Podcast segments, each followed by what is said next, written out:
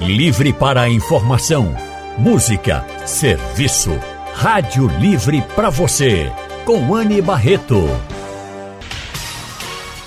O consultório do Rádio Livre. Faça a sua consulta pelo telefone 3421 3148. Na internet www.radiojornal.com.br. O consultório do Rádio Livre hoje vai tratar sobre as doenças incapacitantes que dão direito à aposentadoria. Tem muitas as doenças que cabem à aposentadoria, mas tem outras que não. As pessoas ficam na dúvida, né? Então, para nos ajudar a entender o que é que dá direito ou não a uma aposentadoria, nós convidamos aqui o advogado previdenciarista e trabalhista, doutor Ney Araújo. Doutor Ney, muito boa tarde, seja bem-vindo ao consultório. Boa tarde, Ana. Boa tarde eh, para todos os ouvintes e agradeço desde já por me chamar para tratar de um tema tão importante, tão importante como esse. Espero que a gente possa realmente solucionar a dúvida aí de milhares e de milhares de pessoas. Ah, a gente vai sim, tenho certeza que o senhor vai ajudar muito os nossos ouvintes hoje e também a Catiana Matias, que está aqui. Catiana é fisioterapeuta, advogada, perita TRT 13 e assistente técnica de diversos escritórios do Brasil. Ela é palestrante e professora de diversas pós-graduações e também especialista em saúde pública e em direito previdenciário. Boa tarde, doutora Catiana Matias. Seja muito bem-vinda ao consultório do Rádio Livre. Boa tarde, pessoal. Eu que fico muito feliz né, com esse convite e estou à disposição. A gente que agradece também a disponibilidade de vocês hoje aqui no consultório. E quem está nos ouvindo e quiser participar, é só mandar um WhatsApp para a gente, tá? O número do WhatsApp da Rádio Jornal é o 99147 8520. Já estou aqui com o WhatsApp da rádio, só esperando a participação de vocês. Bem, tem muitas doenças que podem deixar a pessoa com algum comprometimento, mas nem todas dão direito à aposentadoria, por exemplo, por invalidez, que é chamada agora de aposentadoria por incapacidade permanente.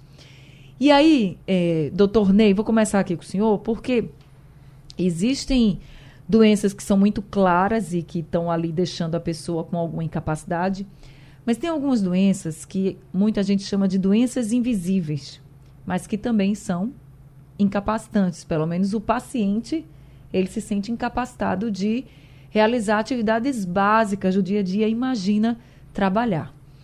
Uma dessas doenças é a fibromialgia. Nós, inclusive, fizemos um consultório recentemente sobre fibromialgia e eu me lembro de um ouvinte que mandou um áudio para a gente falando que muitas vezes ela não consegue nem pentear o cabelo de tanta dor. E recentemente aqui em Pernambuco a gente acompanhou o caso de uma mulher que chegou até de joelhos, com os joelhos lá no hospital das clínicas, pedindo para ser atendida porque ela tinha fibromialgia, não aguentava de tanta dor e não estava conseguindo atendimento. Então a minha pergunta para o senhor, fibromialgia é um, considerada uma doença incapacitante ao ponto de dar direito à aposentadoria?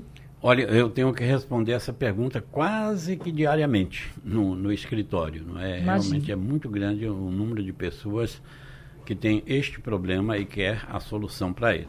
Bom, eu só vou pedir licença aqui para deixar um alerta aqui. É, depois da reforma, que foi 13 de novembro de 2019, auxílio doença passou a se chamar benefício por incapacidade temporária e aposentadoria por invalidez passou a se chamar aposentadoria por incapacidade permanente. Mas todo mundo ainda fala em auxílio doença e aposentadoria por invalidez, então vocês me permitam falar. E agora vou responder a sua pergunta. A primeira coisa que é preciso saber é o seguinte: é, não é a doença em si que vai dar o benefício é a incapacidade que ela provoca. Então, se for uma incapacidade parcial, uma incapacidade temporária, o segurado da Previdência estará apto a um benefício por é, auxílio-doença se ele precisar de ficar afastado por mais de 15 dias. Se for uma incapacidade caracterizada como perma, to, permanente, total, então aí já passa a ser considerado uma aposentadoria por invalidez. Então é muito comum as pessoas perguntarem, principalmente fibromialgia dá direito à aposentadoria, estresse dá direito à aposentadoria. Então vai ser o desencadeamento da incapacidade que qualquer doença provoca. Então pode ser o câncer, pode ser a fibromialgia, pode ser qualquer tipo de doença. E você fez a referência aí de que um ouvinte lhe disse que já não estava mais nem conseguindo pentear o cabelo. Sim. Então a gente chama isso de in, grande invalidez. Quando a pessoa tem uma incapacidade total e permanente, vem aí a aposentadoria por invalidez. Mas ela depois de aposentada pode evoluir aquela incapacidade. E aí ela vai precisar do auxílio de alguém para lhe dar banho, para ajudar-lhe na alimentação, para pentear o cabelo, para trocar de roupa, etc, etc.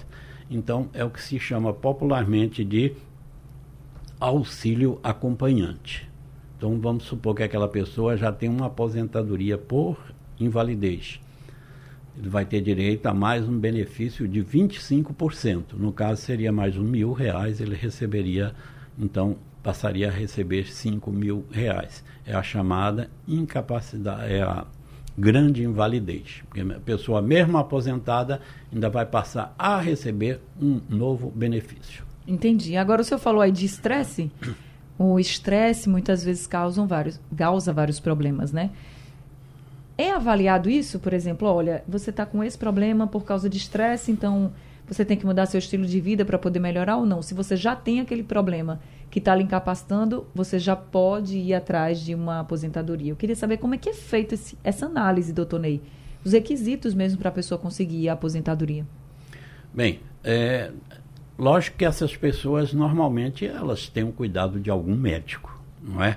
Então um médico já vai avaliar se aquela pessoa realmente está precisando de um afastamento para que ela possa ter a recuperação, não é? Se ele, ele sabe que aquela constância ali no, no trabalho não vai permitir que ela faça determinada recuperação e por isso mesmo há esse afastamento.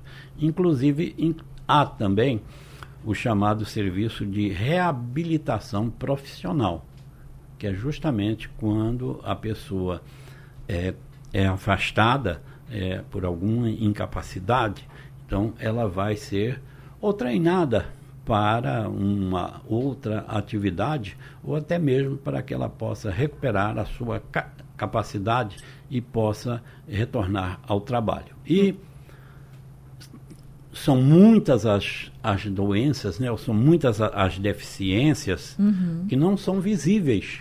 Sim. Não é? é um caso do autismo, né, uma perda de visão. Então, são muitas doenças, não é? são muitas deficiências que não estão visíveis.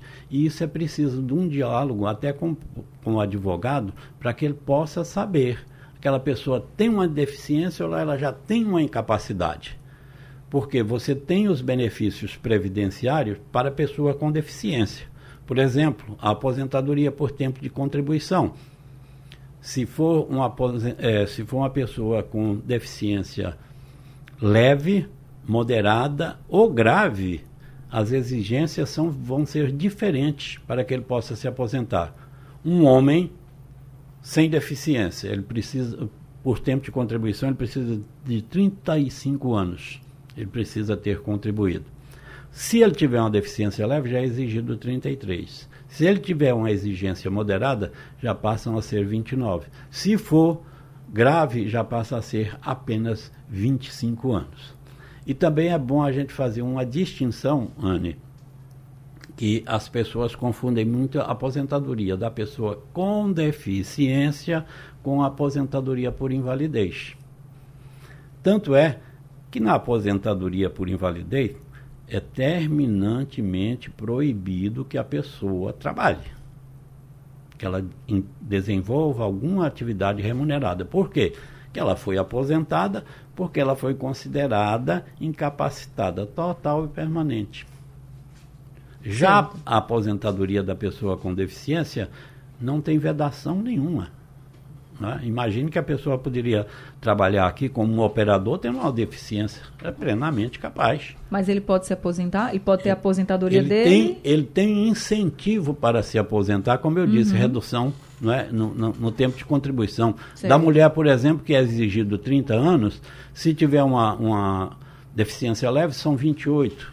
Entendi. Certo? Se tiver moderada, são 24. Se tiver é, grave, são apenas 20 anos. Então, vamos supor que nós tivéssemos aqui um operador, ele poderia, eh, que, com deficiência, ou, ou leve ou moderada, ou grave que fosse, ele poderia se aposentar e continuar trabalhando, sem nem ter que nenhum mexer. problema. Nenhum problema, sem mexer na carteira. Ele podia se aposentar, ah, não, eu quero descansar um pouco, depois voltar ao mercado de trabalho.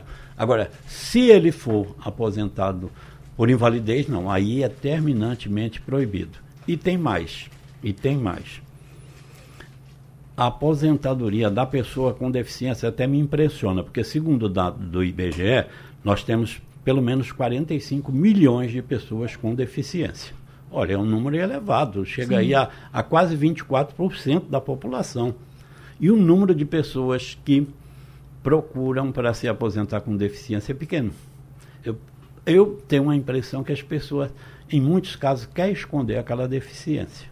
Ou talvez não saiba talvez do direito, né? Possa, não saiba do direito. Pode achar que precisa, é. que não pode mais trabalhar e gosta de trabalhar. Enfim. É por isso que eu lhe agradeci desde o início de poder estar falando desses assuntos aqui, porque a gente né, pode abrir aí a, a mente de quantos, quantos ouvintes. Olha, um cálculo rápido que eu, eu, eu faço.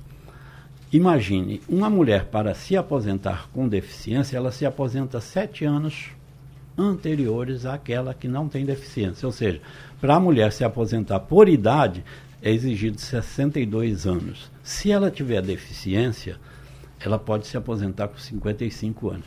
Então, para que a gente não fale em, em números astronômicos, vamos supor que uma mulher pode se aposentar com, ganhando um salário mínimo, que é de R$ 1.320.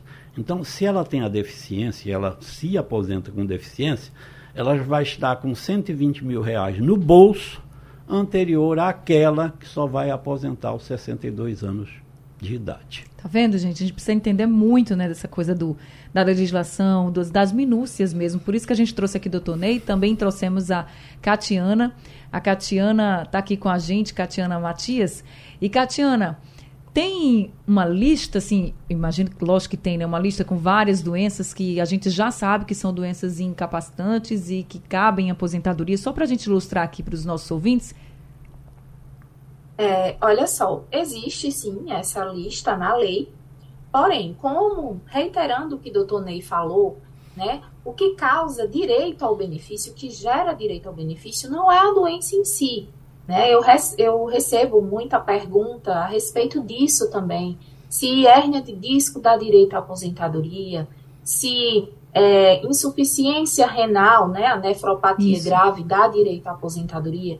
Gente, o que é que a gente tem que observar, né? O pessoal que vai pedir benefício por incapacidade do INSS é que se essa doença que você tem já diagnosticada produz sintoma, então se tiver sintoma e você estiver fazendo tratamento para aquela patologia, isso sim é o reconhecimento da incapacidade. E aí vai gerar direito ao benefício. E é importante também é, que a gente veja a incapacidade para atividade habitual que a pessoa realiza, ou seja, para atividade laboral. No que é que aquela pessoa trabalha? Incapacita realmente para trabalhar aquela doença física, né? Ou aquela doença invisível que cause uma deficiência, como até o doutor Ney estava falando, e essas deficiências invisíveis, né, é, é, assim, é um tabu, é um, é um estigma que a gente tem.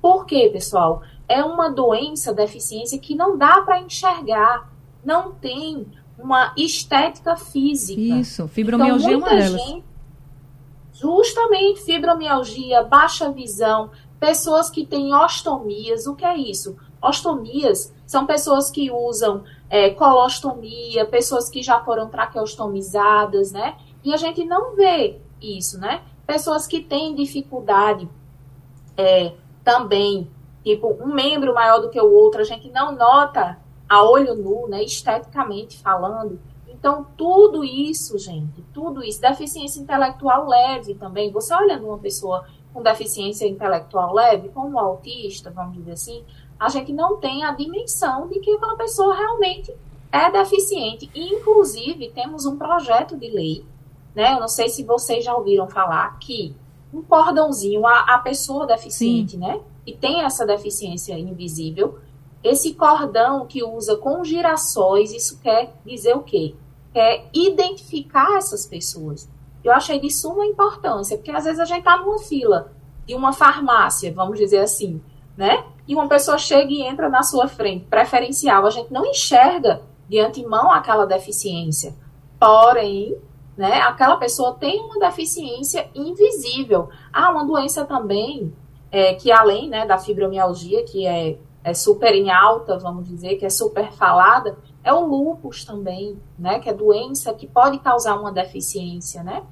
E também, além disso, a doença de Crohn, né? Pessoas que têm essa doença também são consideradas pessoas com, deficiência, com deficiência invisível. Catiana. Tá? Próteses também. Catiana, esclerose múltipla também? Também, também. Mas como eu te falei, é, a gente tem que ver as manifestações clínicas, a Sim. sintomatologia.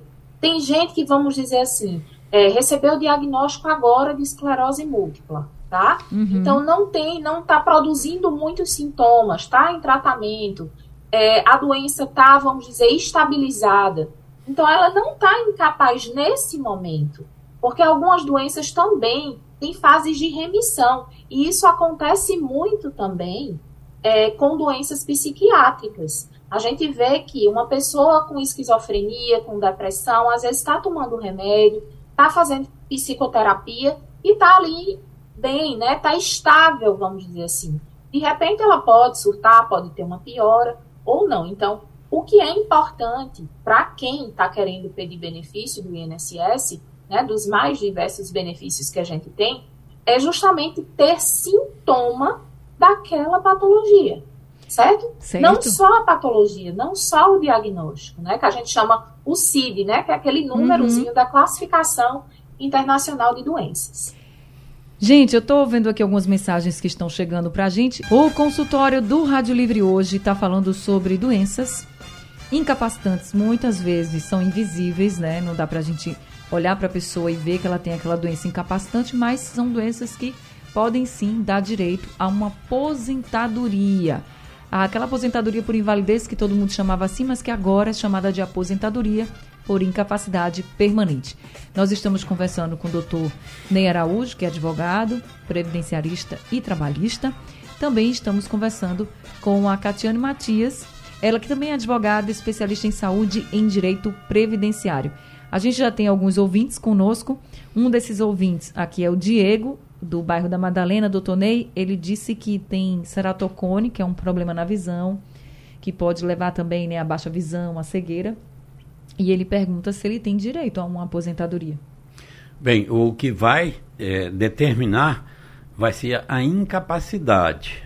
Então, havendo progressão na doença dele e ele estando incapaz para prosseguir nas atividades, ele poderá obter sim a aposentadoria por invalidez. Infelizmente, ocorre muito das pessoas não é, que, por várias causas, perdem a visão paulatinamente, não é? Ou também decorre daquelas pessoas que, às vezes, num acidente, né?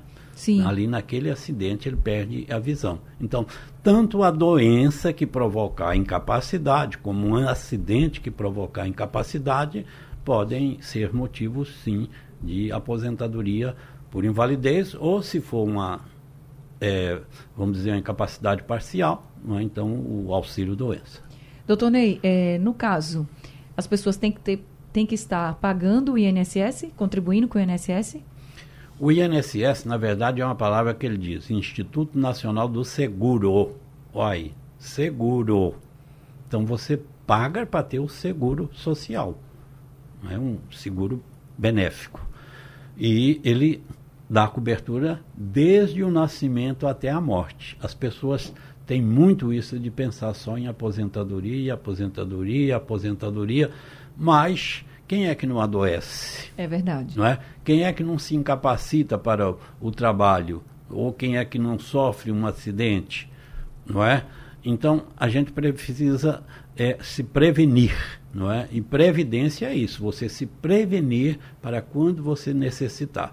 Agora, além da cobertura do INSS, que é um seguro, existe também a cobertura assistencial, que é o benefício do BPC LOAS, não é? Uhum. Que a pessoa pode nunca ter contribuído na vida, se, a, se é uma família que preenche aqueles requisitos, aquela pessoa poderá receber o, o benefício por ter uma deficiência leve, é, moderada ou grave, ou se atingir a idade dos 65 anos, tanto homem como mulher também podem se habilitar para esse benefício.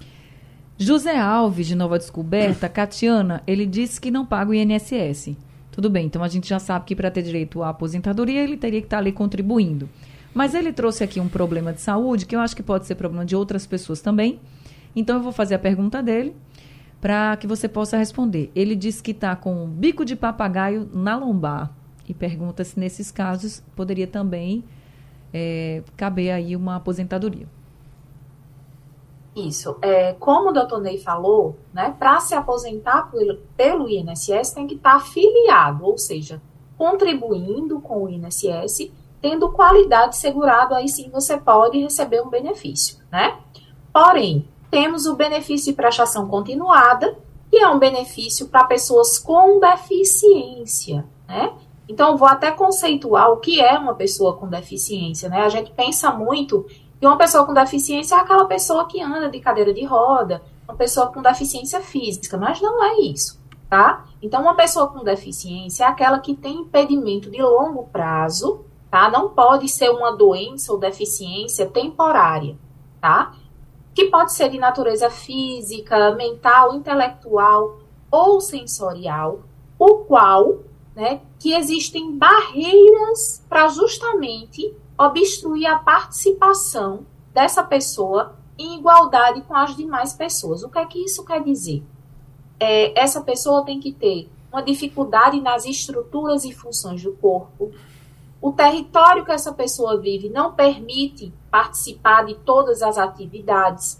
Então, esse critério de deficiência a gente tem que olhar é, uma visão mais ampla, né? Com uma visão mais ampla no critério biopsicossocial, certo? Então, essa doença, como ele falou, bico de papagaio, hérnia de disco, é, pode sim causar uma deficiência, porque pode ter um impedimento de longo prazo. Tem gente que fica acamada, tem gente que não consegue realizar sua atividade laboral, né? Uhum. Tem pessoas que não conseguem, vamos dizer, se agachar, né, dobrar os joelhos devido a essas patologias. Então, causa justamente essas limitações da atividade laboral, como também causa limitações nas atividades de vida diária, como tomar banho, escovar dente, alimentar-se, né? Então, para esses cidadãos que são considerados deficientes e não são possíveis de prover a sua própria subsistência, é preciso dar entrada no BPC, Benefício de Prestação Continuada, que é um benefício de natureza assistencial. Então, portanto, não precisa estar é, tá contribuindo com o INSS, mas não é considerado uma aposentadoria, tá, gente? A gente tem que diferenciar também esse benefício dos outros benefícios por incapacidade que a gente citou aqui. Explicado então para o seu José e para todos os nossos ouvintes. Doutor Ney Araújo, que é advogado previdenciarista e trabalhista, e a Catiana Matias, que é advogado especialista em saúde pública e em direito previdenciário, estão aqui com a gente. Ô, doutor Ney, a gente já entendeu, né, que independentemente da doença, se a pessoa ficar incapacitada, por exemplo, de realizar suas atividades, suas funções, ela pode sim ter direito a aposentadoria. Se for comprovado na perícia, porque vai ter que passar perícia no INSS, com todos os documentos, enfim, tem alguma carência para a pessoa conseguir receber a aposentadoria?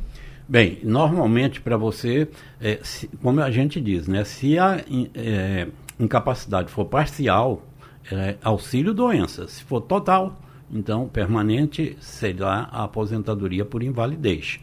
Sim, tem que cumprir uma carência de 12 meses, tanto para o auxílio doença como a aposentadoria por invalidez. Mas existe uma lista que, por exemplo, pode a pessoa obter a aposentadoria por invalidez sem ter cumprido a carência. É o caso, por exemplo, da cegueira, do câncer. Então aí não teria carência, não, não, não precisa esperar carência. 12 meses. Existe essa tabela e que não é uma tabela definitiva. Né? Você pode ter é, doenças assim assemelhadas. Aí não há exigência de carência. O valor da aposentadoria varia de acordo com o que a pessoa recebia? Varia, varia. E a aposentadoria por invalidez, inclusive, é uma briga muito grande hoje, nossa, inclusive já chegando lá no Supremo Tribunal Federal, porque antes da reforma era 100%. Depois da reforma é 60% mais 2% por, para cada ano de contribuição. Então, uma pessoa para ter uma aposentadoria por invalidez é, decorrente de doença seria, ela teria, o homem teria que ter contribuído 40 anos e a mulher 35 anos. Pensar em aposentadoria por invalidez com esse tempo de contribuição é muito difícil. É, é? verdade. Né? Agora, se for decorrente de acidente, não. Aí será 100%. Tanto é, tanto é que um, um assunto também que ainda não foi colocado aqui hoje, mas que é importantíssimo. Viúva ou viúvo né, vai receber pensão por morte o, o marido recebia 5 mil reais de, de aposentadoria. Quanto vai receber a viúva? 3 mil, porque é 50% da cota familiar mais 10% por dependente. Então ela só vai ter 3 mil, 60%. Mas se ela for uma pessoa com deficiência, já muda. Vai ser os 5 mil, ou seja, os 100%. E tem muita gente recebendo errado. Ou porque o INSS não tomou conhecimento e até mesmo porque essa, a, a, o, a pessoa não informou. Então, há possibilidade de conversar com o advogado para ver uma revisão. É, eu, pelo que eu estou percebendo, tem que sempre conversar realmente com o advogado para saber o seu caso especificamente. Por exemplo, estou recebendo aqui muitas mensagens, muitas. Ó, o Givanildo disse que tem, é, ele é de Arco Verde, diz assim, se tiver trauma de visão, descolamento da retina, é, tem direito a aposentar? A gente sabe que diz colamento de retina pode, por exemplo, você ficar cego. A gente sabe disso, né? Um trauma na visão? Pode. E pelo que vocês explicaram, em caso de cegueira, sim, tem. E aí tem que comprovar essa incapacidade.